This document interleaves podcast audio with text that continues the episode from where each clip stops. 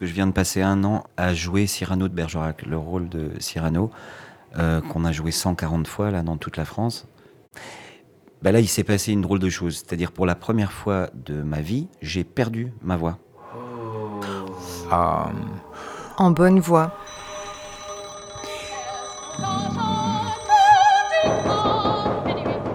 Christophe Bro.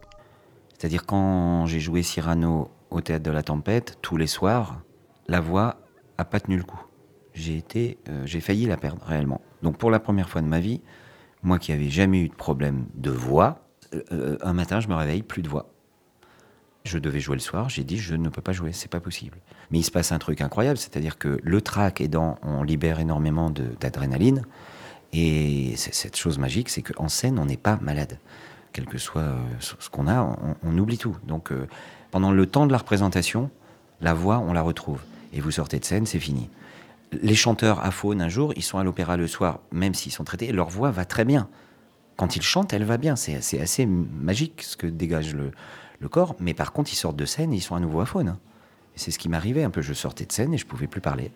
Je suis allé voir un médecin, une grande spécialiste à Paris, femme extraordinaire, qui m'a accueilli. Elle avait mon dossier. Elle m'a dit Alors, monsieur Bro, Cyrano de Bergerac, vous avez mal au premier acte ou au troisième acte C'était très précis. Elle me parlait de la pièce, du rôle et pas de ma voix. Je dis Qu'est-ce que Je suis tombé sur quoi? C'est pas. Et elle dit Oui, oui, j'ai l'habitude, j'ai vu beaucoup d'acteurs, tous ceux qui ont joué Cyrano, perdre leur voix ou, ou dès le premier acte ou au troisième. Parce que vous commencez, elle m'explique, Cyrano de Bergerac, ça commence par un sprint. Donc là, c'est très fatigant pour l'acteur, pour la voix. Vous forcez. Et après, au troisième acte, là, vous êtes carrément à faune. Est-ce que c'est ça votre cas? Alors, je lui ai expliqué, oui, pas tout à fait, euh, machin, patati, patata.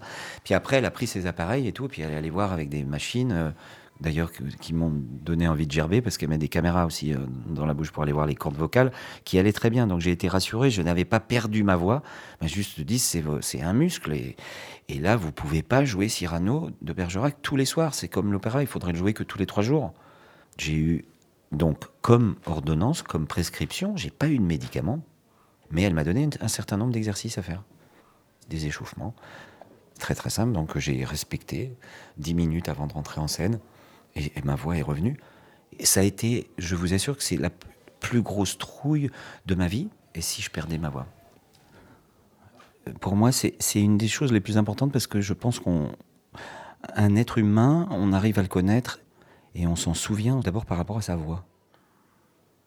Ma mère, euh, euh, qui n'est plus là, quand je suis visité par son fantôme, c'est-à-dire quand elle est là, quand j'y pense, euh, c'est sa voix avant tout, bien avant son, physique.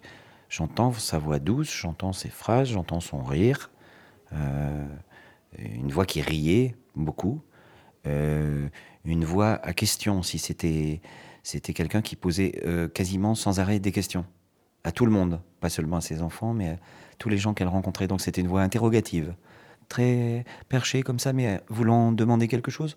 Euh, voilà, il y avait un point d'interrogation après, après toutes ces phrases. C'est ça le souvenir très précis que j'en ai. Je crois qu'il n'y a plus d'enregistrement de sa voix.